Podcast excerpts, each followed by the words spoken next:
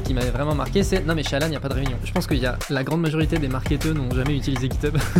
ça peut m'arriver parfois d'avoir des gens qui me disent Quoi, mais c'est ton métier, t'as pas une solution magique? Mais personne n'a de solution magique. Tout le monde est dans la même merde en fait.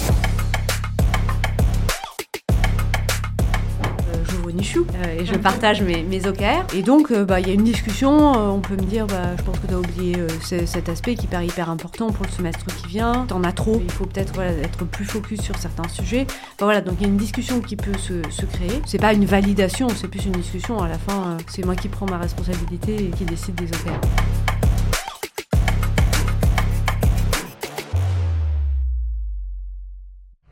Yesterday, you said tomorrow. So just Do it Bon, ça va Aurélie? Très bien, je te remercie. Je suis très content de faire ce premier épisode de podcast euh, de ce format avec toi. Euh, donc aujourd'hui, on va parler Alan, évidemment. On va parler marketing, growth, etc. Euh, est-ce que pour commencer, tu peux peut-être te présenter, présenter ton parcours et comment t'en es arrivé jusqu'à Alan? Ouais, avec plaisir. donc moi, je, donc je suis Aurélie, je suis CMO d'Alan depuis deux ans et demi. Et j'ai un parcours qui allie un peu produit et marketing. Euh, j'ai passé de nombreuses années chez Solocal, donc un grand groupe, groupe Page Jaune, euh, plutôt sur des postes produits. Euh, ensuite, j'ai passé deux ans et demi chez QuickSign, une start-up fintech, de la fintech spécialisée dans mm, les, le service, les services financiers, donc business très grand compte, sur un poste à la fois produit et marketing. Et donc, j'ai rejoint Alan, cette fois-ci sur du marketing euh, il y a deux ans et demi, avec euh, bah, il y a des sujets comme par exemple le product marketing qui m'intéresse particulièrement, euh, puisqu'ils allient un peu les, les, deux choses que je sais faire et que j'aime beaucoup. Ok, excellent.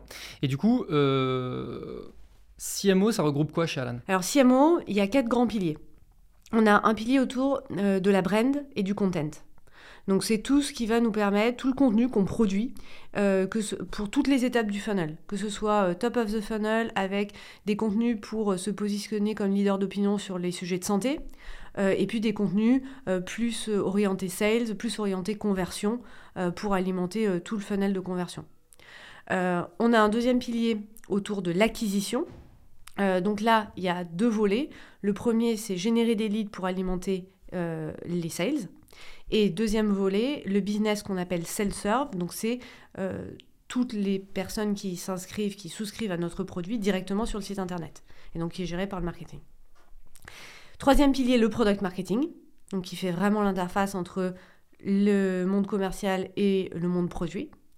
Et dernier pilier, le customer marketing et l'engagement. Donc une fois qu'un prospect est devenu client, comment est-ce qu'on améliore euh, l'engagement, comment on améliore la valeur aussi, on maximise la valeur année après année. Le côté customer success? Ouais, c'est ça à peu près. Ok. En fait, j'ai l'impression que tu vois, quand tu es en train de décrire les différents piliers, il y a des piliers qui sont très très proches de la partie sales. Euh, comment est-ce que vous, vous vous interfacez avec les sales justement sur ces sujets? Oh bah, On travaille main dans la main. Euh, clairement, sur l'ensemble des piliers, on est très proche euh, des, sales. Chez Alan, on a, euh, on y reviendra peut-être, mais on a une organisation business qui est quand même forte et qui est assez structurée. Donc euh, avec donc Ludovic Beauplay qui est CRO, Chief Revenue Officer, et qui permet d'articuler et les sales et le marketing et tout ce qui va être sales strategy. On est un business B2B. Euh, et donc, marketing et sales, c'est vraiment euh, main dans la main. Je peux te donner un exemple hyper concret. Euh, sur du product marketing, par exemple, on a des product marketers qui sont vraiment dans les équipes sales. Donc, on a des équipes sales par grand segment, segment de marché. retail, hôtel, resto, tech, mhm. etc. Et on a un PMM dédié à chaque segment qui est vraiment dans la crew, qui connaît toutes les problématiques, qui travaille main dans la main avec les sales au quotidien, qui connaît les pain points des clients, euh, qui sait exactement quels aspects de notre euh, proposition de valeur va résonner avec eux. Et si on lance un nouveau marché, on essaie de faire euh, une petite task force avec quelques sales, un product marketer, quelqu'un du produit, pour défricher le marché et vraiment comprendre comment le produit va être utilisé dans ce secteur-là, quels sont les problèmes qu'on va pouvoir euh, résoudre euh, et un peu façonner notre proposition de valeur et potentiellement certains aspects du produit en fonction des besoins des clients. Le product marketing manager, du coup, c'est un peu la personne qui va se retrouver entre les deux. J'ai l'impression de. Sales et, et product, ouais, complètement. On a à la fois des product marketers qui sont vraiment dans les équipes sales et on a euh, quelques product marketers qui sont dédiés à certains ce qu'on appelle des areas produits, des, des, euh, ouais, des, des grandes teams produits, euh, notamment sur les areas produits qui vont être, qui vont avoir besoin d'un go-to-market très fort, avec beaucoup de marketing, avec un storytelling fort. Et donc là, on a aussi des product marketers qui sont dédiés à certaines areas euh, pour faire le go-to-market des, des, features et des, et des initiatives. Tu as un exemple concret là, de, justement, d'un sujet sur lequel le go-to-market Bien est sûr. fort? Par exemple, là, on, on, a lancé il y a quelques jours un programme euh, pour euh, le, accompagner nos membres qui ont des problèmes de dos, des problèmes de maux de dos. Okay. Euh, donc, donc c'est un programme qui est dans notre app. Donc tous les membres Alan ont accès à ce contenu-là. Et donc c'est un programme assez interactif avec des contenus qui te donnent des conseils, qui te permettent de faire des exercices au quotidien pour avoir moins mal au dos. Euh, bah ça, c'est une, évidemment, c'est un service qui est hyper fort, euh, où on peut raconter des histoires. C'est clair. Euh, voilà, Oui. évidemment. J'en ai en tête. Voilà, ça, ça concerne tout le monde. Euh, et donc là, évidemment, le product marketer, il va avoir un rôle central pour raconter l'histoire et à nos prospects et à nos clients qui ont déjà l'appli, Oui, mais, qui ont besoin de connaître ce nouveau service. Et puis évidemment à nos membres aussi, puisque nous, on a la particularité d'avoir un peu deux grandes cibles. On vend en B2B, donc on vend à des entreprises qui payent euh, notre produit pour leurs employés, mais les utilisateurs finaux, ce sont les employés, donc euh, des gens comme toi et moi. Ouais, ouais, ok. Oui, donc en fait, quand tu dis, quand tu parles de go-to-market, j'ai l'impression qu'il y a un peu un go-to-market B2B pour attirer des gens en, en- en utilisant ce type de contenu, mais il y a aussi le go-to-market B2C pour faire en sorte que les, les utilisateurs ils se mettent à utiliser. Bien sûr, ouais, Ok, absolument. Et ça, ça c'est un gros enjeu pour nous, Bah oui. euh, le- l'engagement et l'adoption sur les deux cibles. Et est-ce que du coup vous avez des teams dédiés euh, enfin, Oui. des- Ah ouais, ouais, il y en Oui. a qui sont vraiment dédiés auprès des utilisateurs, d'autres qui sont vraiment euh, dédiés sur euh, Oui. enfin, B2B, B2C quoi. Ouais, exactement. En, en gros, euh, l'organisation, ça c'est c'est vraiment l'organisation produit euh, qui est organisée entre customer et membres. Donc euh, nos clients B2B à qui on s'adresse, ceux qui vont acheter la solution et qui vont aussi l'utiliser au quotidien parce qu'on a les RH qui utilisent notre produit au quotidien pour euh, affilier les nouveaux salariés, retirer ceux qui partent, etc. Et puis il y a euh, la partie membre qui est vraiment focalisée sur l'expérience de l'employé euh, qui veut se faire rembourser des soins, qui a mal au dos, qui a un problème de stress, etc. Bon, t'es complètement biaisé pour répondre à cette question, mais moi ça m'intéresse quand même, si tu peux prendre un peu du recul, de euh, qu'est-ce qui fait la différence entre Alan et toutes les autres boîtes de votre secteur? On est en train de créer une nouvelle catégorie qui est le partenaire de santé tout en un. Euh, donc, il n'y a pas d'entreprise qui ressemble à Alan. Euh, on a évidemment euh, des entreprises hyper connues qui sont des assurances santé. Oui.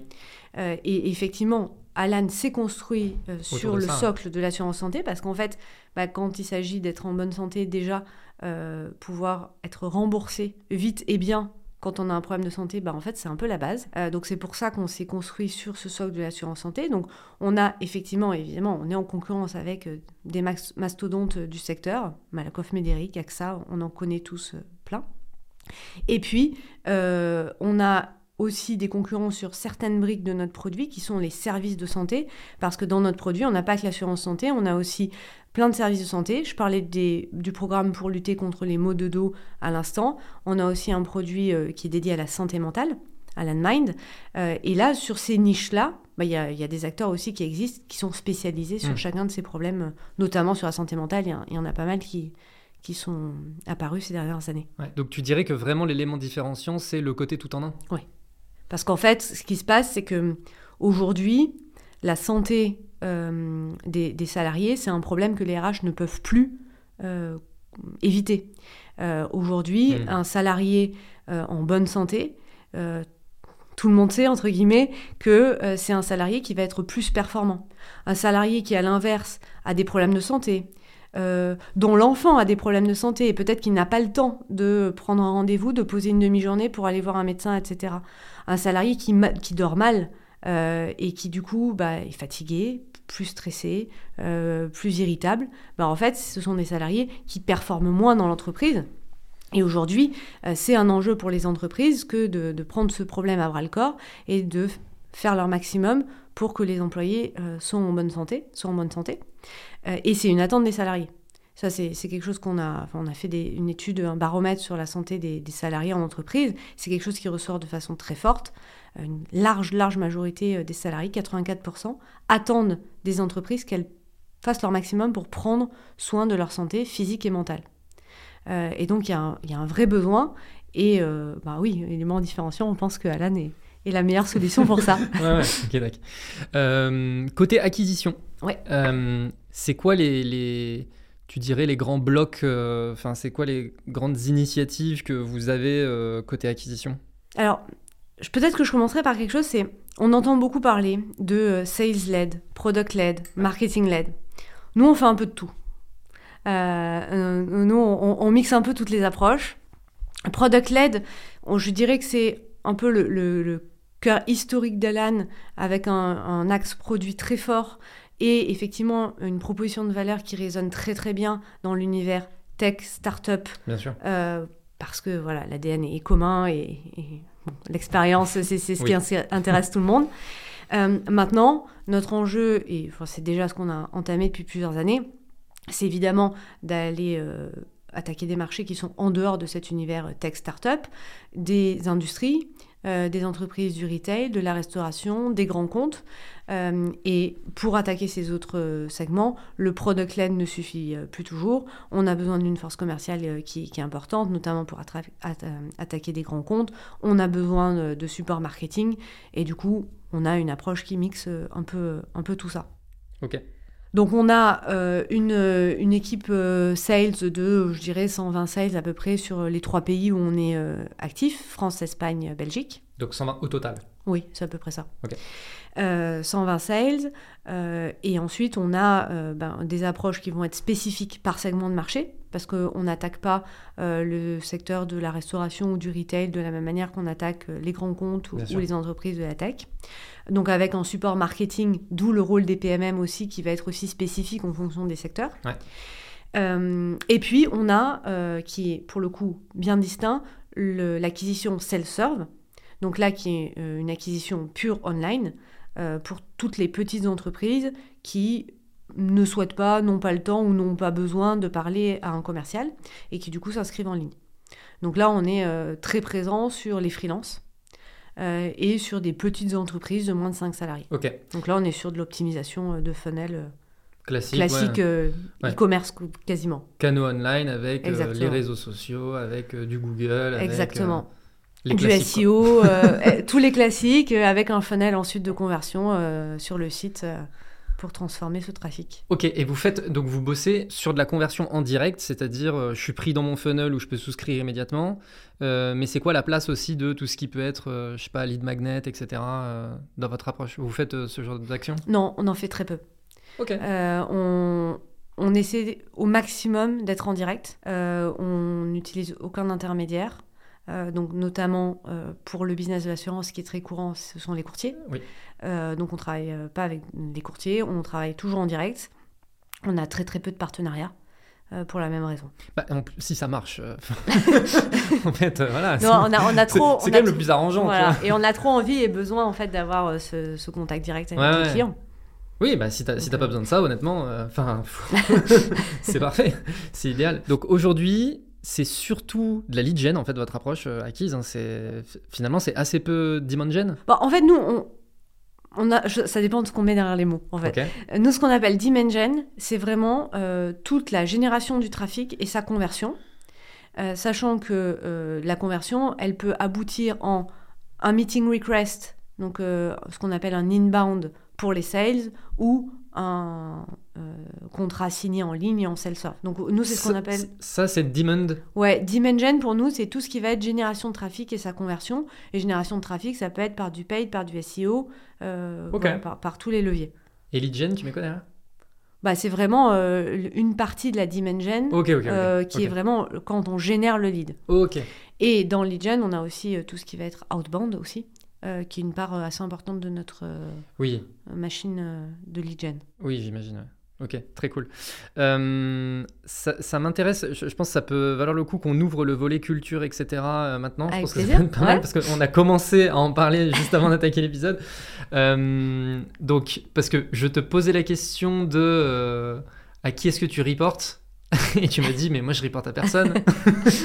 et du coup, je trouve ça très original. Et on se disait notamment que bon, c'est assez connu le fait que Alan a une culture très particulière et que c'est un élément fort de votre marque employeur, etc. etc. Je, je sais pas par quel bout prendre le truc, mais euh, bah, peut-être repartons de ça, de euh, je, je reporte à personne. C'est comment l'organisation Alan, euh, l'organisation managériale Alors déjà, euh, pour, pour reprendre un peu euh, l'hi- l'historique, euh, on est parti en fait d'un constat, c'est que la confiance, c'est un des éléments clés pour arriver à faire une boîte qui est performante. Et de notre perspective, qui est challengeable, hein, pour créer cette confiance, on voulait s'écarter du mode traditionnel de management, un peu top-down. Euh, et euh, du coup, on a séparé le rôle du manager et le rôle du coach.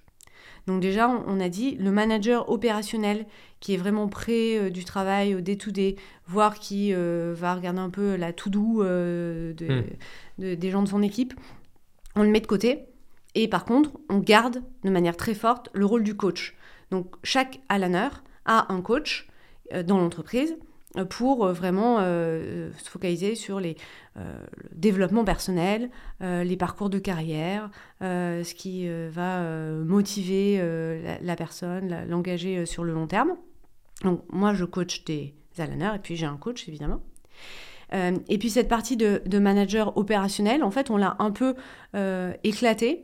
Donc en fait, le principe de base, l'unité de base chez Alan, c'est la crew. Donc c'est très comparable à une squad, une future team dans dans d'autres entreprises. Et donc cette crew euh, multidisciplinaire, elle va rassembler bah, plusieurs personnes qui vont être clés pour délivrer un projet, une initiative, du produit, du marketing, du design, euh, de la UX research, etc Mais c'est très lié au projet du coup. lié à un projet. Cette crew, elle peut d'ailleurs être pérenne, parce qu'en fait, c'est euh, une initiative qui va s- durer pendant des ouais. années, ou ça peut être euh, juste euh, quelques mois, parce qu'après, bah, l'initiative est lancée et il n'y a plus besoin. Et chaque crew a un lead, donc un, un crew lead, euh, qui euh, joue un- le rôle, on va dire, de manager opérationnel sur le, cour- euh, voilà, sur le quotidien, euh, pour euh, prioriser euh, les actions, pour euh, euh, s'assurer que chacun dans la crew aussi euh, monte en compétence sur certains sujets. Voilà, donc le rôle, on va dire, plus proche du, du manager. Et ensuite, euh, pour revenir à la question initiale, c'était euh, à qui je reporte. Bon, en fait, ch- euh, chaque crew ou chaque personne, comme moi, va être accountable des résultats, des objectifs qu'on s'est fixés. Et cette accountabilité, elle peut être envers les fondateurs, elle peut être envers le general manager de la France, de la Belgique ou de l'Espagne, envers le CRO, etc. Mais du coup, c'est en fonction du projet aussi. Et aussi en fonction du projet, bien sûr. Ok. Oui, oui, bien sûr. Il y a des, il y a des sujets, euh, par exemple euh, sur la brand, où je vais travailler plus avec certaines personnes, euh, sur l'acquisition plus avec d'autres. Ouais. Euh, et effectivement, je vais être accountable des résultats en fonction de, de ce focus. Question. Comment, moi demain, je bosse chez Alan, comment je fais pour évoluer dans ma carrière, justement, s'il n'y a pas ces choses-là qui sont mises en place? L'un des, euh, quand- l'un des principes fondateurs, de même qu'on a séparé le rôle du manager opérationnel et du coach, Ouais. Euh, L'autre principe fondateur, c'est déjà de dire que euh, le coaching n'est pas un élément euh, nécessaire, n'est pas une condition nécessaire pour évoluer dans sa carrière. Il y a des gens qui vont briller en tant que IC, Individual Contributor, et qui vont pas être intéressés par du coaching, et c'est tout à fait OK. Et puis il y a des gens qui vont être intéressés par cet aspect de coaching et qui vont évoluer aussi brillamment euh, dans cette direction-là, et c'est aussi tout à fait OK. Donc déjà, euh, si tu es excellent euh, dans ton domaine, tu peux très bien évoluer chez Alan sans forcément faire du coaching. Et puis ensuite, ce qu'on favorise aussi beaucoup, c'est les mobilités internes. Euh, donc euh, si euh, de ton évolution de carrière, elle passe par changer de poste parce qu'à un moment donné, tu as envie de t'intéresser à autre chose, de découvrir autre chose, de prendre de nouvelles responsabilités, il y a énormément de possibilités et de passerelles qui se créent entre tous les, tous les métiers, tous les pôles. Remarque. cette différence euh, coach euh, versus Ouais. opérationnel, et notamment ce que tu venais de mentionner, à savoir euh, individual contributor, et en fait, si je n'ai pas envie de devenir coach, c'est une excellente idée, je trouve. Parce que je, j'y pense beaucoup dernièrement, et je me, je me suis dit que j'allais faire un post LinkedIn d'ailleurs sur le sujet, c'est dans la plupart des boîtes, en fait, on te fait croire, ou en tout cas, enfin, c'est même pas on te fait croire, c'est comme ça que ça se passe. En fait, la seule évolution possible que tu as, c'est de devenir manager. Et ce qu'on entend par manager, c'est ce que vous, en fait, vous appelez, il y a la, la partie coach. C'est-à-dire que d'un coup, tu dois te mettre à manager des gens euh, et à coacher des gens. Sauf qu'en fait, euh, bah, il y a des gens, ils sont très très bons, ils ont pas envie de faire ça, quoi. Ou, Bien ils- sûr. ou même, en fait, ils sont mauvais managers. Ils sont Bien sûr. très très bons dans leur métier. C'est juste des mauvais managers derrière. Et du coup, là, de faire cette distinction et de dire, mais en fait, tu peux évoluer de ce côté-là et t'es pas obligé de prendre cette partie-là, en fait, de la partie coaching et tout. Bien sûr. Ça règle ce problème-là, en fait. Excellent. Je trouve que c'est. Bah, merci. je trouve que c'est vraiment une très bonne idée. Et par contre, coach, c'est un métier qui s'apprend. Donc, vous avez de la formation en interne pour devenir coach ou... Oui, euh, on, a de la formation et alors en plus, bon, ta, ta- question tombe à pic parce qu'on est en train de, refondre ça et, je m'en occupe euh, aussi euh, bon, avec d'autres personnes, hein, mais je, me pense beaucoup sur le sujet en ce moment. Donc oui, on a, on a une formation pour être sûr que déjà l'esprit du coaching chez Alan soit bien assimilé par toutes les personnes qui veulent devenir coach parce que c'est pas parce que tu as été manager dans une entreprise au préalable que euh, bah, tu vas pouvoir appliquer exactement les mêmes choses chez Alan, puisque vraiment c'est du coaching, c'est euh, focalisé sur le développement personnel, sur les développements de carrière. Donc euh, c'est un aspect spécifique du coaching, c'est adapté à notre culture, c'est adapté à l'environnement aussi dans lequel on évolue, qui est un environnement qui de croissance explosive. Donc on, on s'assure que tout le monde a vraiment compris cet esprit du coaching euh, en arrivant euh, chez Alan. Et puis on s'assure évidemment aussi que les coachs soient armés pour affronter un peu toutes les situations. Euh, les situations faciles, c'est toujours euh, Facile. voilà, facile. Et puis, il y a aussi les fois où ça se passe pas bien, euh, où il y a une personne qui est en difficulté, euh, dont la performance n'est pas au niveau attendu. Parfois, euh, il faut se séparer d'un collaborateur. Et donc, on souhaite aussi que les coachs soient armés pour faire face à ces situations et se sentent pas perdus par rapport à, à ce qui peut se produire. parce que c'est la vie Oui, la l'entreprise, vie. en fait. Ah, c'est clair, c'est clair. Ok, bon, intéressant. Et euh, deuxième point aussi qu'on avait commencé à discuter tout à l'heure, c'est euh, euh, Alan ne fait pas de réunion. ça, c'est vraiment ça pour moi, c'est un truc qui m'avait vraiment marqué. C'est non, mais chez Alan, il n'y a pas de réunion. Donc, Alors, c'est c'est une très bonne question. C'est une très bonne question. Alan ne fait pas de réunion. Il faut déjà revenir à, à la base de qu'est-ce que ça veut dire ne pas faire de réunion. Ce qui est fondamental chez, chez nous, c'est de se dire une décision, quand elle est prise, elle doit être tracée, documentée, pour qu'on puisse y revenir, pour qu'on puisse euh, euh, s'y référer, même des années après. Et il faut que tout le monde puisse y contribuer, euh, réagir à cette décision, même si on n'est pas à un endroit présent euh, au moment où la décision est prise. Donc évidemment, euh, euh, on ne dit pas que on peut pas se parler, on ne dit pas qu'on peut pas faire euh, un, point à deux dans, une salle en physique autour de la machine à café pour parler d'un sujet, voire pour craquer des, sujets compliqués parce que parfois bah, c'est plus facile d'en parler de vive voix plutôt que de tout faire à l'écrit. Mais dans ce cas-là, le réflexe que tout le monde a, c'est de dire bah, ok, on a discuté d'un sujet, on s'approche d'une décision ou on commence à avoir des pistes de réflexion, on le met par écrit. Et on le met par écrit soit dans Slack, quand c'est des petites décisions réversibles, pas trop engageantes pour euh, Alan, ou alors on ouvre une issue, et je vais y revenir après, quand c'est une plus grosse discussion qui est beaucoup plus engageante ou euh, qui va avoir des conséquences entre guillemets irréversibles. Euh, et donc on utilise GitHub, qu'on a un peu utilisé à, notre, à notre sauce, pour ouvrir une issue. La personne qui veut prendre une décision va écrire une issue pour exposer sa proposition et puis euh, les gens qui vont être pertinents pour contribuer. Chaque personne va contribuer, exprimer son point de vue et la personne qui a ouvert la discussion euh, ensuite euh, écrit la conclusion basée sur tous les commentaires euh, qu'elle a reçus, partage cette conclusion euh, et puis voilà, décision est prise et on avance. Pour les personnes qui n'ont jamais utilisé GitHub, bah, surtout, euh, je pense qu'il y a la grande majorité des marketeurs n'ont jamais utilisé GitHub. J'étais moi, la première. donc euh, GitHub, vraiment, c'est... euh, donc là, parce que tu m'as montré tout à l'heure justement le GitHub, donc vous avez vraiment une nomenclature dans la façon dont vous nommez les issues, etc. Donc c'est-à-dire que vous mettez les, gros sujets ou les thématiques entre crochets, par exemple. Donc du coup, après, pour de la recherche, c'est beaucoup plus facile. Et donc en fait, c'est un peu comme si euh, je me retrouvais sur une espèce de fiche. Sur la fiche, donc tout est catégorisé, c'est-à-dire, ok, euh, sur quel sujet global euh, l'issue s'adresse, voilà les différents points que moi je souhaiterais qu'on adresse et qu'on décide. Et ensuite, dessous, il y a les personnes qui peuvent mettre des commentaires, donc ça discute dans les commentaires. Et puis à la fin, une fois que tout le monde s'est mis d'accord, on met qu'on ferme l'issue GitHub. ça. Donc elle est fermée, elle est enregistrée, et puis du coup la personne qui, qui a l'idée, euh, l'initiative, va mettre la conclusion dans la fiche de départ, comme ça au moins c'est beaucoup plus digeste pour les personnes qui reviennent plus tard de C'est retrouver euh, le résumé Absolument. des différents échanges. Ouais, absolument. Ok, et du coup, toi ce que tu, ce que tu me disais, c'est aussi que, voilà, en fait, euh, alors tu as, peut-être pris ce sujet parce que c'est un sujet qui t'est arrivé dernièrement, mais euh, le sujet, tu me disais, sujet pricing ou discount d'un Ouais. truc qui remonte à il y a deux ans en arrière. Bon voilà, en fait, tu vas dans GitHub, tu tapes euh, pricing ou discount. euh, Auteur oh, voilà, Aurélie, auteur Aurélie. et, et je retrouve effectivement la discussion d'il y a deux ans sur, le- sur le sujet des discounts. Et donc, admettons, vous voulez changer une décision qui avait été prise par rapport à ça. Mhm. Tu ouvres une nouvelle issue ou tu rouvres celle-ci? Les deux sont possibles. Ok, il n'y a pas de règle. Bon, disons que euh, si c'est changer une discussion d'une décision d'il y a un an, on va réouvrir une nouvelle euh, issue. Si c'est euh, changer la décision qui a été prise la semaine précédente, Oui. on va réouvrir celle qui était Ouais. Qui vient juste d'être fermée. Et donc, on, disait que. Parce que du coup, moi, je disais, mais normalement, les gens, ils font ça sur, euh, sur euh, Notion. Et donc, tu me disais que vous utilisez aussi Notion, mais qu'en fait, euh, Notion, c'est un peu la galère. Parce que, euh, voilà, notamment la, notamment la partie recherche. Et effectivement, un point qui est très intéressant et qu'on mentionnait, c'est Notion, la fonction de recherche, c'est quand même pas la folie. Euh, on mentionnait aussi Google Drive en disant Google, leur métier, c'est la fonction de recherche et Google Drive, c'est pourri.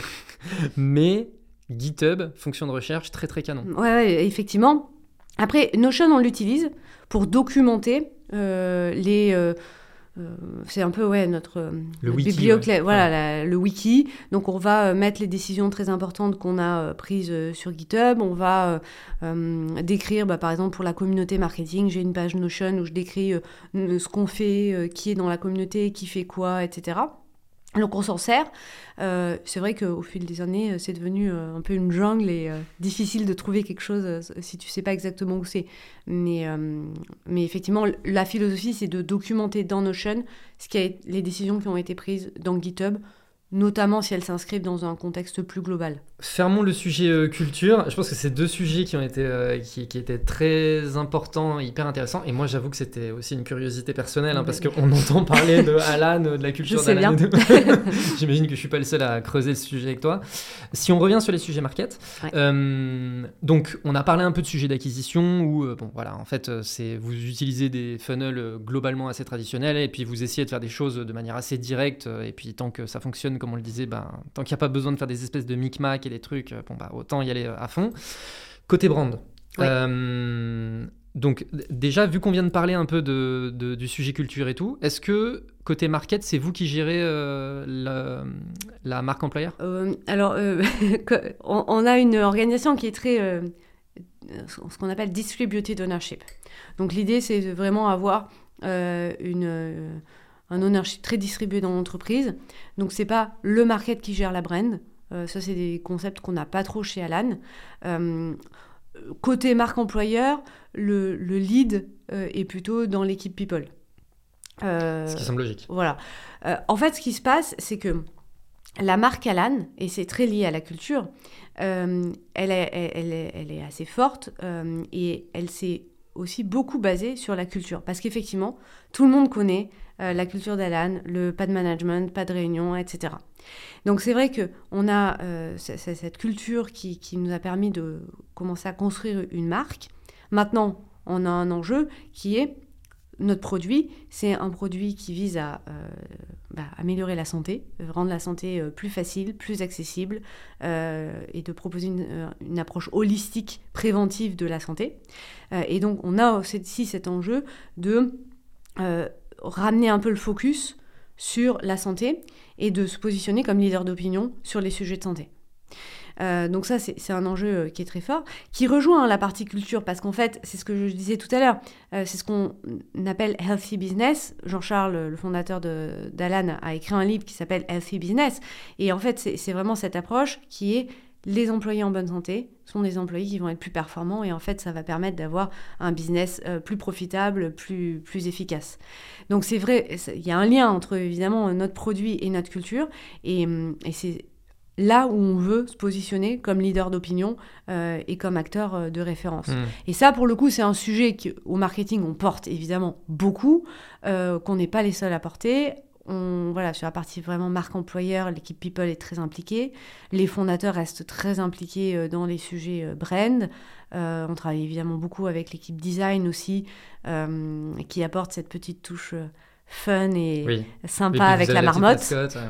voilà. donc donc c'est ouais, c'est un, un, sujet qu'évidemment le marketing porte de manière importante, mais qui n'est pas seulement notre oui notre précaré. Quoi. C'est effectivement important de noter que ce que vous prêchez finalement, c'est aussi des choses que vous appliquez à vous-même et vous communiquez sur le fait que vous, vous les appliquez sur vous-même. Et en fait, je pense que c'est aussi euh, cette espèce de cohérence entre euh, la culture et ce qu'on sait de votre culture et puis globalement euh, bah, votre métier, quoi, qui fait que qui, participe à la marque. tu disais, il y a le sujet leader d'opinion. Est-ce que vous avez des sujets euh, RP, euh, etc., qui sont importants justement pour jouer euh, sur ces aspects-là? Oui, bien sûr. on essaie d'avoir des temps forts dans l'année. Deux, trois, quatre temps forts dans l'année avec des, des RP un peu plus conséquents. ça va beaucoup dépendre de notre actualité. L'année dernière, on a mis un focus assez important sur la santé mentale. D'une part parce qu'on a racheté une entreprise jour spécialisé dans la santé mentale, donc qui a été rebrandé euh, Alan Mine entre-temps. Euh, et du coup, on, a aussi euh, beaucoup développé notre expertise, expertise sur la santé mentale. Donc, c'était pour nous un axe fort de, de com et de, de, RP. Puis il y avait un timing il y avait aussi un timing global, ouais, c'est ça. Exactement. qui était plutôt opportun. Exactement. Et d'ailleurs, on va continuer cette année parce que bah, ce timing, est, voilà, le, le, problème est loin d'être réglé. non, non, c'est clair. Euh, donc on va, on va continuer. Euh, et puis euh, on va, on, a d'autres sujets. Voilà, on a lancé notre programme de, sur les maux de dos.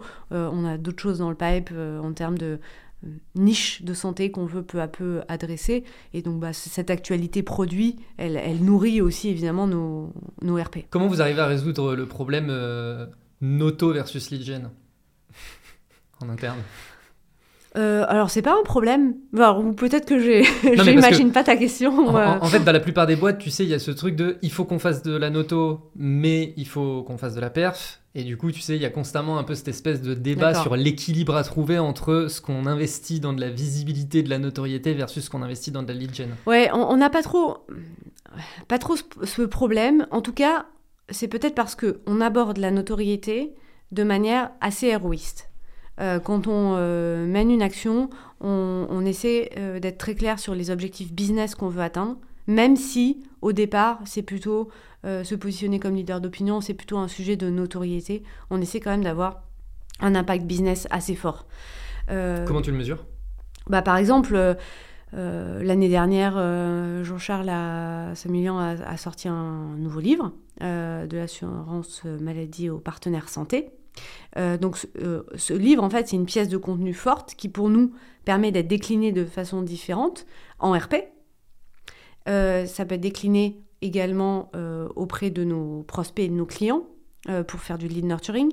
On envoie le livre, c'est toujours une, un moment sympa qui permet de recontacter nos clients actuels ou de, évidemment de faire une accroche pour les sales, pour de la prospection. Donc vous envoyez le, le livre en physique? On envoie le livre en physique. Ouais. Bon, moi je trouve le, tout ce qui est physique euh, sous-côté en marketing globalement, euh, notamment quand tu es une start-up dans le digital et tout. Euh. Les livres en plus, il y, a un côté assez ah, personnel qui, marche très bien. On en fait un événement aussi, on a fait un petit déjeuner autour de ce livre en invitant d'autres personnalités avec Jean-Charles à prendre la parole sur les enjeux de la santé, du système de santé dans le futur en France. Donc on arrive en fait à, à décliner une grosse pièces de contenu sous différents formats. Et puis ensuite, sur ces différents formats, on est capable de mesurer euh, l'impact. On est capable de mesurer l'impact qu'on a en lead gen, on est capable de mesurer évidemment l'impact qu'on a en, en, nurturing quand on organise un event, etc. etc. Mais pour revenir au sujet du, des RP, où tu vas te mettre à faire de la presse ou des choses comme ça, comment tu mesures euh, l'impact euh, de ça? Bah, Il y a un moment donné où on, on est quand même d'accord pour dire qu'il y a une partie qu'on ne maîtrisera pas. Euh, mais c'est ensuite... bien, bien d'entendre. Bien sûr, non mais évidemment. Il faut qu'il y ait certaines personnes qui l'entendent. mais évidemment. Euh, ensuite, euh, on, on, peut se donner des objectifs de dire, bah, on, on, on, a quand même l'objectif d'être dans des médias, top médias, leaders dans leur secteur ou, ou leaders en France sur le business. ensuite, il y a quand même des moyens détournés, je trouve, de, voir un peu comment évolue la notoriété de la marque. Euh, là, ce qu'on a constaté euh, de manière très claire euh, sur l'année 2022, c'est que le SEO progressait, hmm. les inbound, donc les meeting requests, progressaient également de manière très très très significative et sur l'ensemble des segments. Donc en dehors de notre cœur historique de la tech, on voit cette tendance sur l'ensemble des segments. Donc Bon, euh, c'est quand même des, bonnes, euh, des, ah, des, indicateurs des signaux convergents où tu te dis, ok, ben en fait, ce que j'ai investi en notoriété, c'est quand même en train de marcher. On voit une dynamique qui est la bonne et qui est celle qu'on veut, qu'on veut atteindre. Euh, et sur ces sujets-là, est-ce que vous vous mesurez est-ce que vous avez une approche? Parce que je, pense qu'en fait, il y a beaucoup de, boîtes. Là, je pense l'erreur un peu classique des boîtes, c'est je vais faire de la presse, par exemple, et puis je vais mesurer euh, dans les trois jours qui suivent l'impact que ça a eu. On fait pas. Donc, vous, vous avez une approche plutôt long terme de. Enfin, là, quand tu dis, bah voilà, on a vu en 2022, voilà ce qui s'est passé. Donc, tu prends des time frames qui sont quand même assez longues et sur lesquels tu es capable de voir des, des trends. Euh, ok. Et vous faites de l'étude de, de, marché euh, sur je sais plus comment on appelle ça, mais euh, est-ce que Alan ouais, top, of, mind? Pas beaucoup. On, l'a fait une époque, on a un peu arrêté euh, parce que c'était pas assez actionnable en fait comme euh, résultat pour nous, en tout cas de, notre perspective. mais c'est quelque chose sur lequel on est en train de, se repencher. On est en train de travailler sur la question pour voir comment on arriverait à faire une, une brand survey, qui, mais qui voilà avec des insights qui sont actionnables pour nous. Un sujet aussi, c'est quel est le rôle du marketing dans les démarches d'outbound alors en plus, on a eu une conversation dernièrement sur les sujets market band. Chez Alan, comment ça se passe? Comment vous, vous êtes impliqué dans ces démarches qui, peuvent être très sales? Ouais, alors chez, chez Alan, euh, la, partie vraiment outbound euh, est côté marketing. Donc on a deux euh, gross ops dans la team qui sont vraiment focus sur générer des leads en outbound. Euh, et euh, qui ont construit une machine euh, de leads assez puissante avec un système de, priorisation et d'enrichissement des leads en tenant compte de différents facteurs, de différents signaux qu'on peut avoir. puis ensuite, c'est l'équipe SalesOps qui reprend la main en fait pour pousser ces outbound et bah, les critères de priorisation dans le CRM, dans Salesforce, pour ensuite que les sales aient leur, pipe priorisé à jour. Mais du coup, ces gross ups, est-ce que c'est eux qui s'occupent de lancer les campagnes, euh, etc. Ah oui, d'accord, ok. Oui. Et même tout ce qui est copywriting, par exemple, si ça va être de, l'email ou ce genre de choses, c'est euh, ces personnes qui vont s'en occuper. Oui, et après, elles peuvent avoir euh, un support dans la team marketing si, voilà, si elles ont besoin d'une personne plus avec un œil content, par exemple. Mais oui, oui, c'est elles qui s'en occupent. Et donc, leur objectif, c'est remplir l'agenda des sales Absolument. Ok. Mais du coup, c'est des initiatives qui sont faites côté market, c'est vraiment ouais. Euh, piloter ce côté-là. Attends, je reviens un peu sur ma réponse. Euh, remplir l'agenda des sales, je le découperai en deux temps. Les deux gross ops euh, de la team marketing, ils ont pour objectif de générer des leads et de générer des leads de, en outbound les plus qualifiés possibles. Donc d'arriver à les enrichir et à les prioriser sur la base de plusieurs critères pour qu'ils soient les plus quali possibles pour les sales. Une fois que les leads, que ces leads sont générés. Euh, ils sont poussés dans le CRM. Et ensuite, on a une équipe de business developer euh, representatives qui euh, peuvent, remplir l'agenda au sens faire du cold calling et commencer à prendre rendez-vous pour les sales. D'accord.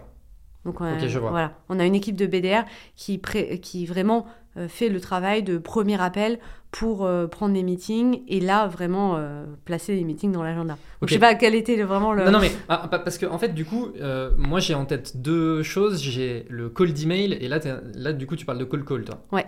Donc, On fait des deux. vous faites les deux. Ouais, on fait les Mais deux. du coup, les calls d'email, est-ce que c'est aussi les BDR qui s'en chargent ou est-ce que c'est le- les gross ups qui lancent du coup ces campagnes-là? Non, euh, c'est les BDR ou les sales euh, Ok. qui. Ouais. D'accord, ok. Non, en fait, Donc, les, les- les gross ups, c'est vraiment le travail préparatoire Ouais.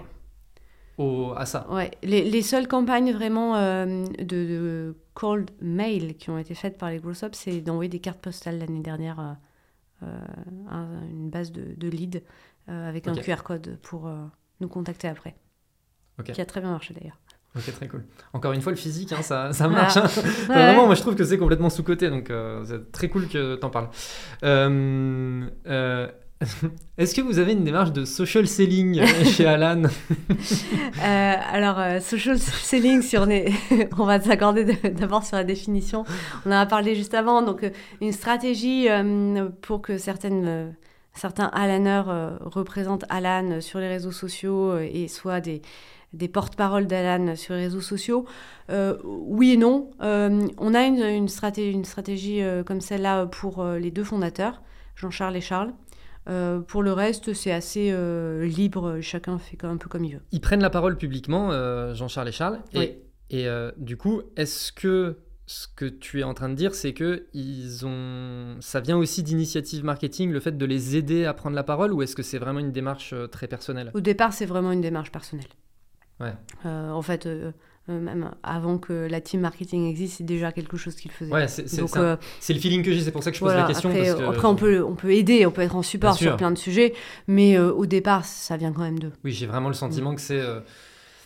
Puis le sujet s'y porte bien pour qu'il y ait. voilà, je veux dire, en sûr. tant que fondateur d'une boîte comme Alan, partager ta vision, ton ambition, Ah tes oui. convictions, etc., c'est quand même un sujet qui s'y prête parfaitement. Donc. Ok, euh, on, en a, on a abordé très rapidement tout à l'heure euh, dans l'organisation de, des rôles du marketing le côté euh, customer success un petit Ouais. peu. Euh, est-ce que tu peux expliquer un petit peu plus du coup comment est-ce que vous vous travaillez sur engagement de votre base, donc de clients, Mm. euh, peut-être upsell, etc. Parce que là aussi, tu vois, généralement, il y a un peu le débat euh, dans les boîtes. Est-ce que c'est les sales? Est-ce que c'est le market?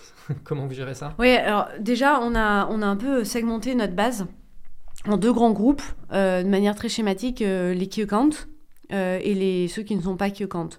Donc, euh, tous les grands comptes euh, sont gérés par une équipe de key account manager euh, et tous euh, les comptes moyens et petits sont gérés euh, at scale par le marketing. Ok.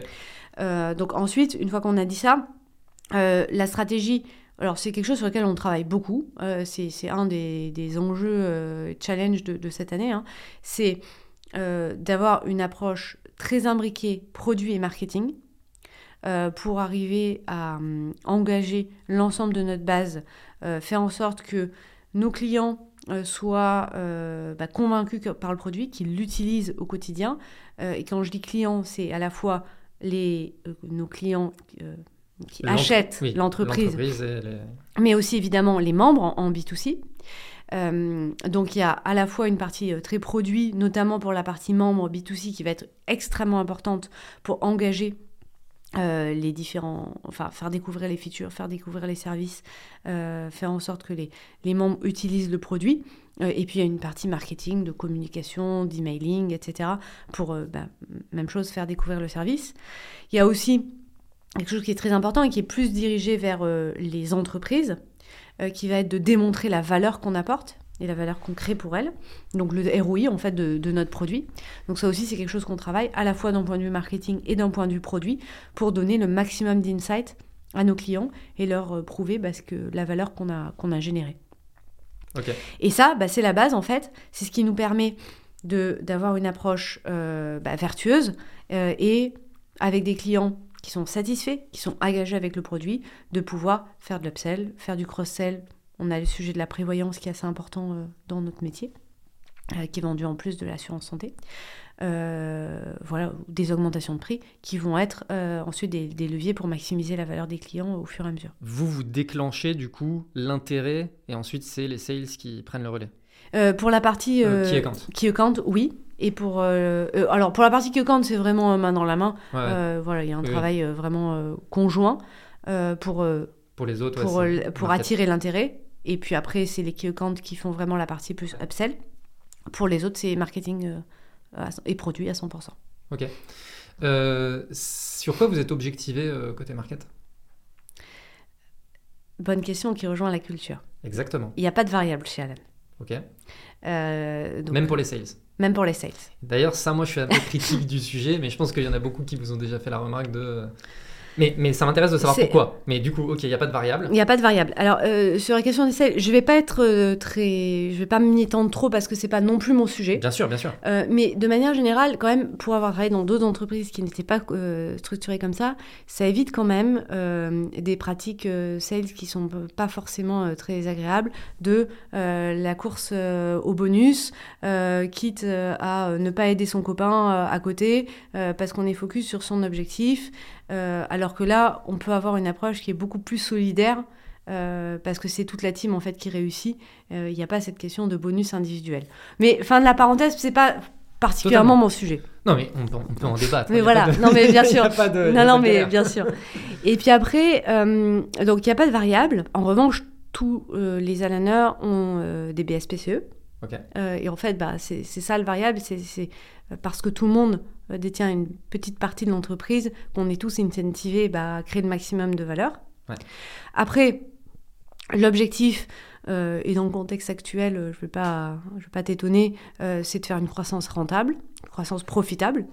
Euh, donc ensuite, on est, euh, enfin les objectifs qu'on a, les, les KPI qu'on regarde tout le temps, ça va être euh, l'ARR, euh, la marge, euh, le coût d'acquisition, euh, LTV, euh, LTV sur CAC.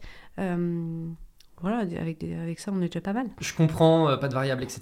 Mais vous avez quand même un enjeu de performance, puisque toi-même, tu l'as mentionné tout à l'heure, de, ben, en fait, euh, individuellement, il faut avoir, il y a une performance in- individuelle qui est euh, Mhm. quand même d'une certaine manière mesurée, etc.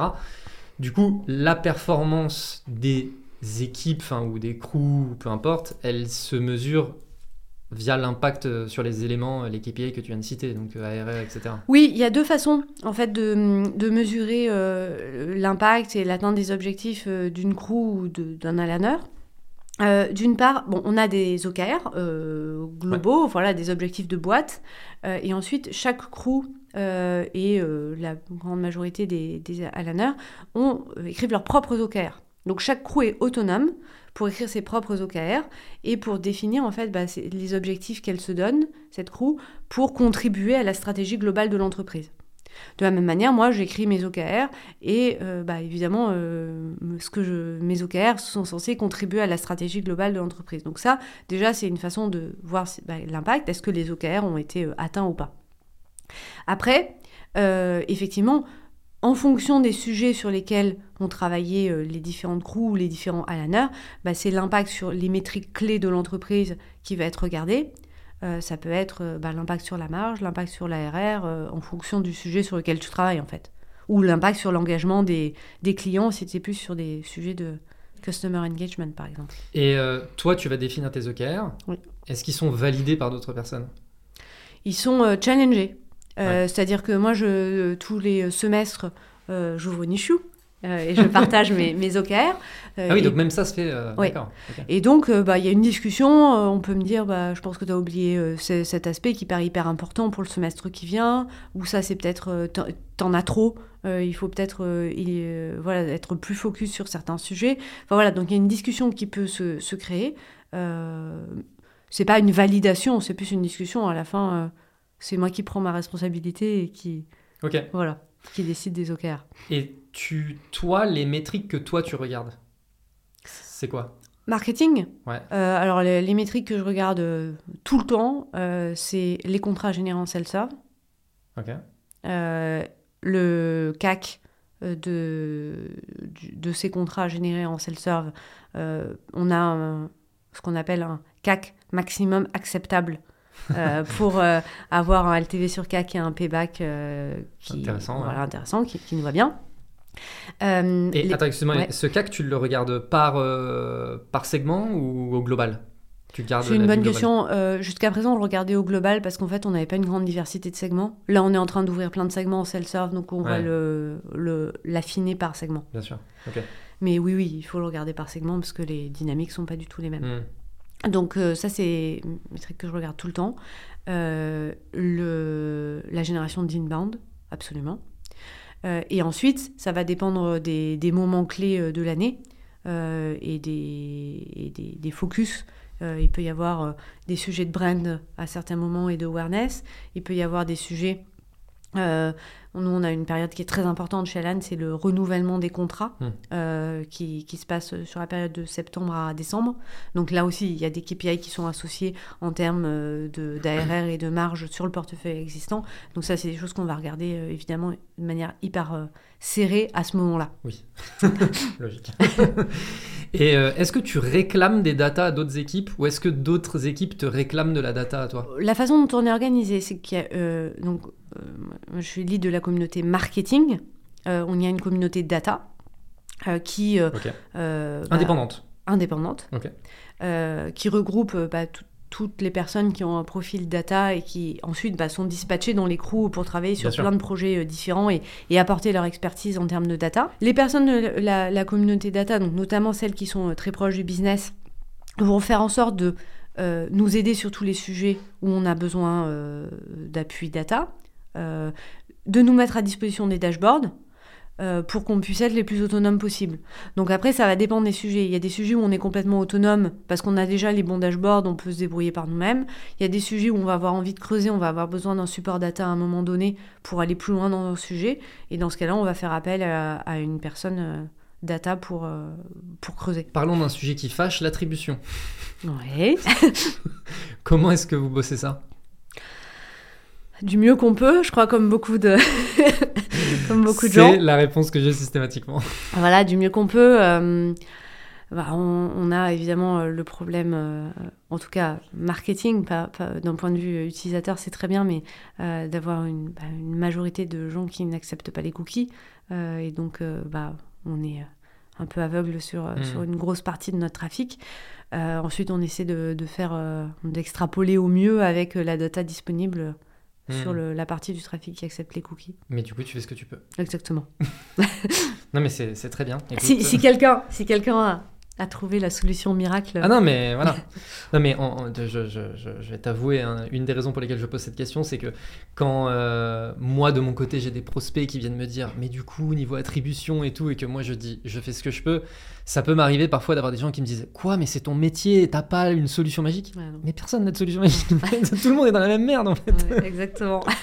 Donc, euh, ok, très bien. Dans une équipe market, euh, donc je, comprends bien qu'il y a l'équipe, enfin la communauté marketing euh, et les différents projets. Comment est-ce que tu gères euh, junior versus senior? Répartition, les.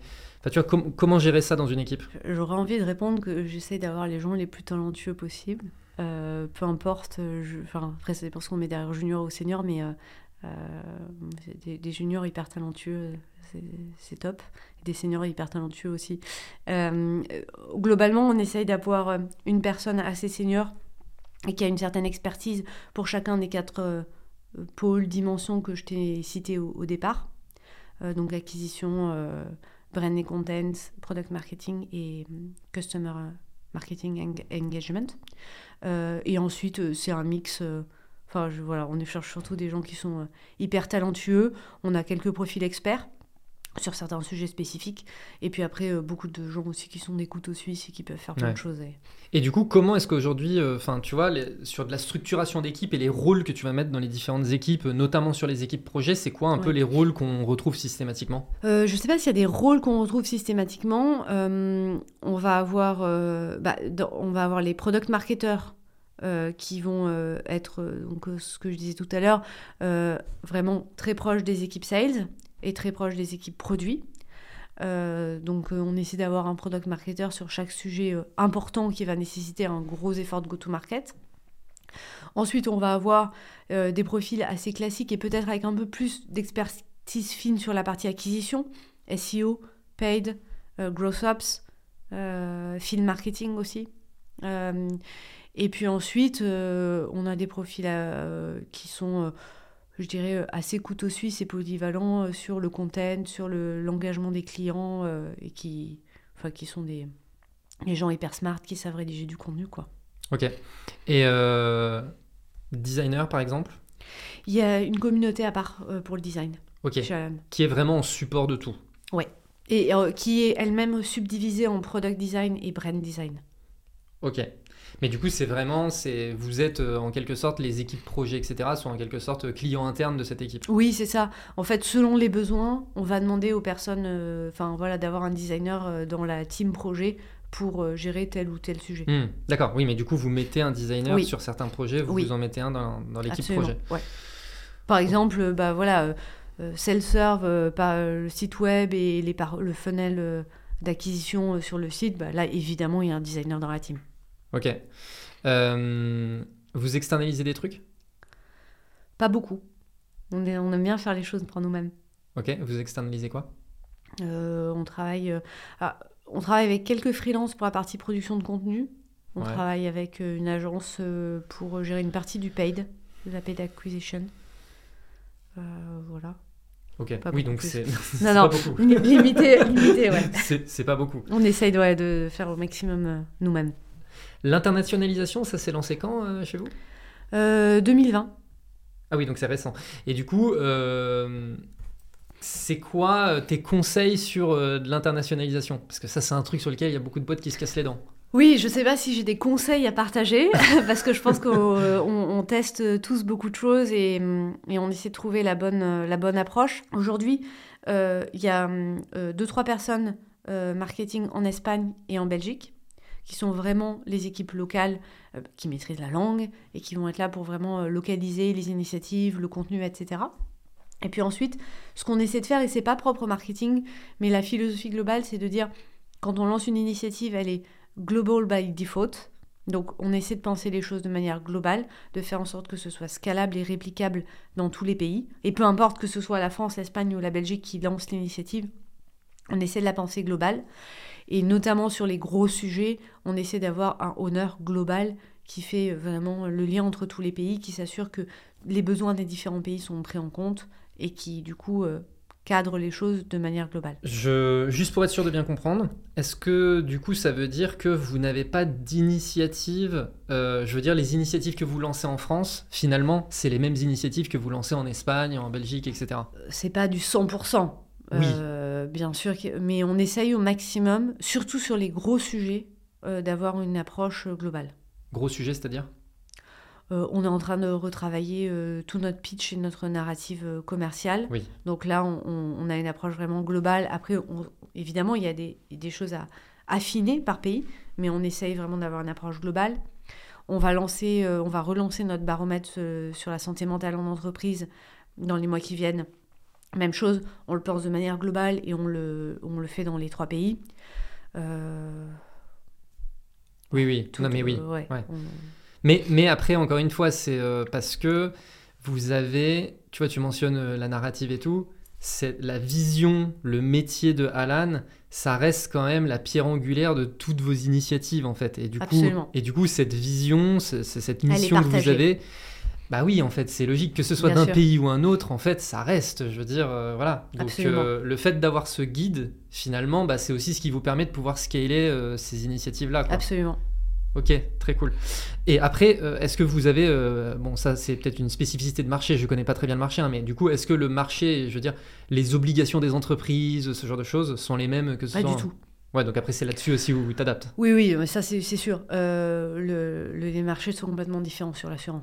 C'est peut-être pas la peine de rentrer dans les Non, détails techniques là. Voilà. Non, non, bien sûr. Mais, euh, mais c'est aussi oui, ce qui oui. peut expliquer le fait qu'il peut sûr. y avoir des différences d'initiatives d'un pays à l'autre, c'est parce que bah, vous vous adressez à un marché qui est pas le même. quoi. Absolument. Ok. Et, euh, et, et juste une petite question comme ça, mais c'est vraiment plus de la curiosité perso, mais les, vos concurrents, c'est les mêmes dans les autres pays? Oui et non. Plutôt non. Je dirais Ok. qu'il y a quand même Ah, beaucoup d'acteurs locaux. Après, il y a des mastodontes euh, AXA. euh, Oui, mais en fait, j'avais Voilà. accent en tête, je me disais, mais eux, ils sont internationaux. on est Ils sont internationaux, oui, mais euh, au final, il y a quand même beaucoup d'acteurs locaux. Ok, intéressant. Moi, j'ai vraiment l'impression qu'en France, tu vois, typiquement, c'est que des mastodontes. Mais c'est peut-être aussi parce que c'est eux qui Ouais. trustent le. Enfin, le- Oui, et puis ils, faut, ils font pas que de l'assurance santé. oui, oui. Donc Oui, c'est c'est des vrai. mastodontes aussi parce qu'ils font tout le reste, ils font toute l'assurance. Pour la de tout. voiture. Bah oui, oui, habitation, euh, Oui, bien vrai. sûr. C'est vrai. Euh, côté euh, stack market, Ouais. c'est quoi vos outils? GitHub Oui, mais ça c'est pour, pour tout le monde. Non, mais on utilise des choses assez classiques. Salesforce, c'est le CRM. Ok. Euh, on utilise HubSpot pour marketing automation. Ah ouais, ok, d'accord. Ouais. Vous, vous- donc vous utilisez pas Salesforce sur la partie market Non. automation? On utilise HubSpot. Euh, et ensuite, euh, euh, non, on a, on a des choses intéressantes côté product marketing. Je pense que c'est peut-être là où on a des trucs qui, qui, ouais, qui sortent un peu plus de l'ordinaire. On utilise Harvester pour gérer toute la feedback loop avec le produit. Je ne sais pas si tu connais. Pas du tout. Écoute, produit hyper, hyper cool qui permet d'agréger en fait tout le feedback des sales, du customer service. Euh, donc, euh, on a éduqué tout le monde pour que tout le monde mette euh, les feedbacks produits euh, dans cet outil-là. Mais du coup, feedback produit, c'est quoi?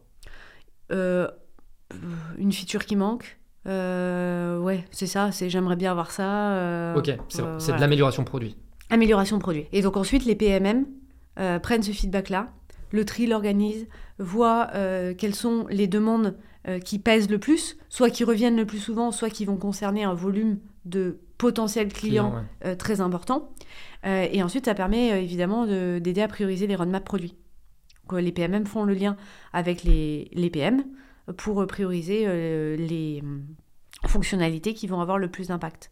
Par exemple, cette année, sur la base du feedback qu'on a collecté dans Airmaster, on a sorti l'appli en anglais.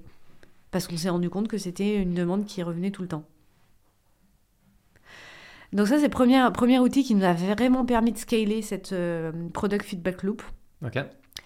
Euh, deuxième outil qu'on est en train de déployer et qui, qui a l'air très puissant, c'est Showpad, euh, qui est une plateforme de content management, donc qui permet d'organiser tout le contenu et de le mettre à disposition des sales. Euh, donc ça peut être des testimonials clients, euh, des euh, études, des livres blancs, enfin voilà, tout le contenu que les sales peuvent utiliser pour nurturer des leads. On le met dans Showpad et ça a plein d'avantages. Le premier, c'est que euh, ça permet d'organiser les choses. Euh, deuxièmement, ça permet aux sales euh, de partager un lien et ils peuvent créer un espace dans Showpad pour un client donné. Et donc ça permet de partager un lien au client. Ça fait très pro, plus que trois pièces jointes dans un mail. Enfin voilà. Et puis, ça nous permet d'avoir beaucoup de data sur quelles sont les pièces de contenu les plus utilisées Par les sales. Par les sales et par les clients. Qu'est-ce qui est Oui, oui. oui. revu par les clients regarder euh, Voilà. Qu'est-ce qui engage le plus, etc. Ok. Donc euh, pour mesurer l'impact du content, Je vois, ouais. euh, très puissant. Ok. D'autres outils? Je pense qu'avec ça, on, a fait le tour. C'est- Alors, tu vois, c'est intéressant parce que, en fait, c'est si tu prends un petit recul sur les outils que tu viens de partager, c'est des outils qui sont. Et, et- ou même, tu vois, par exemple, on reparle de GitHub, tu vois, mais en fait, si tu prends euh, GitHub euh, Harvester, comme ça, Ouais. et Showpad, Ouais. c'est des outils qui facilitent énormément deux choses la communication entre les personnes Bien et le feedback entre les personnes. Absolument. En fait, c'est trois outils Ouais. clés, tu vois, les trois Ah outils clés que tu as mentionnés.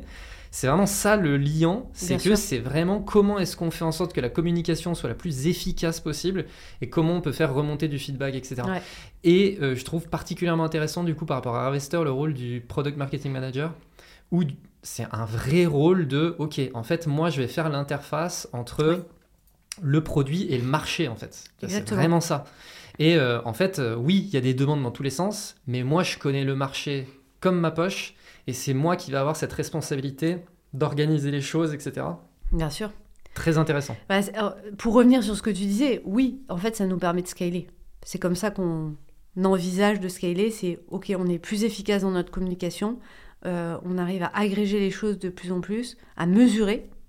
euh, et, euh, et à partir de là, ouais, on arrive à scaler. Excellent. C'est quoi les prochains challenges pour Alan? Prochain challenge, bah, déjà consolider, fi- finir de créer cette catégorie de partenaires de santé tout en un. L'internationalisation, on n'a pas fini de. Euh, voilà, on a, on a de très belles réussites déjà dans les pays où on est présent, mais euh, déjà c'est pas fini. Et puis euh, on a envie d'être présent dans plus de pays également. Et de continuer à satisfaire nos membres, nos clients, apporter toujours plus de, de services pour régler les problèmes de santé, pour rendre la santé plus, plus accessible à tous. Très cool. Dernière question. Toi, c'est quoi qui te fait le plus kiffer dans ton métier? Moi, ce que j'adore, c'est de monter, de, de, construire from scratch. donc, marketing chez Alan, moi, ça me plaisait trop parce que ça, ça me permettait, ça m'a permis de commencer from scratch chez Alan. Donc, ça, c'est très chouette. et puis maintenant, voilà, on a, on a des, très solide fondation. On va pouvoir euh, monter encore plus. Euh, euh, donc c'est très chouette. C'est ça moi qui me fait qui me fait vibrer. Trop cool. Merci. Merci à toi. do it. Just do it. Don't let your dreams be dreams. Yesterday you said tomorrow. So just do it. Make your dreams come true. Just do it.